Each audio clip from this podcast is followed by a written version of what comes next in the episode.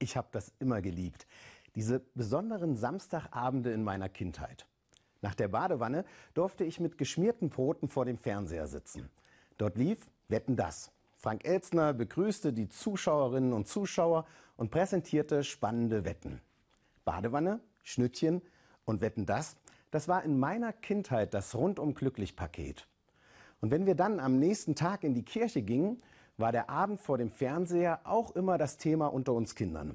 Hast du gesehen, wie die versucht haben, einen LKW auf vier Biergläsern abzustellen? Oder wie der Bagger den hohen Turm hochgekraxelt ist?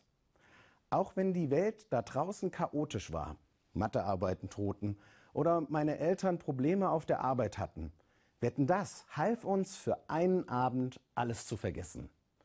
Das war so, als ich ein Kind war und das war noch immer so, als wir irgendwann mit unseren eigenen Kindern vor dem Fernseher saßen und längst schon Thomas Gottschalk die Sendung moderierte. Wetten das? Das war heile Welt.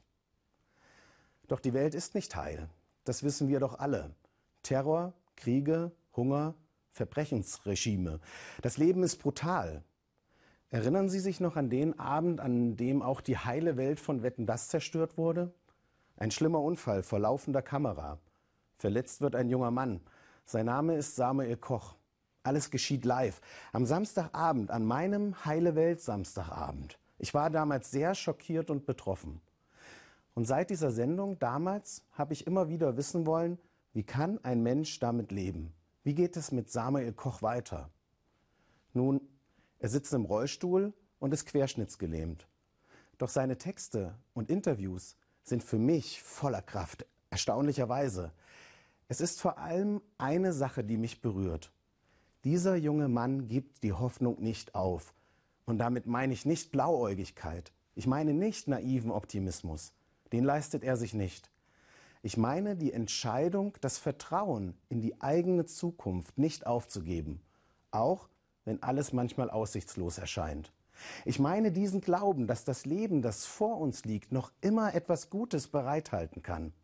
Das imponiert mir auf die Zukunft setzen und darauf setzen, dass, obwohl es keine Garantie dafür gibt, irgendwann alles gut wird.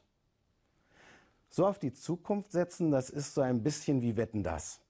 Wetten, dass das Leben noch nicht vorbei ist. Wetten, dass da noch etwas passiert. Und als Christinnen und Christen sprechen wir sogar von einer Hoffnung, die noch nicht einmal vor dem Tod Halt macht. Wetten, dass der Tod nicht das Ende ist. Das feiern wir in den kommenden Tagen. Ostern ist das Fest dafür, dass der Tod kein Grund ist, damit aufzuhören zu hoffen. Nicht der Tod und auch nichts anderes kann die Hoffnung aufhalten.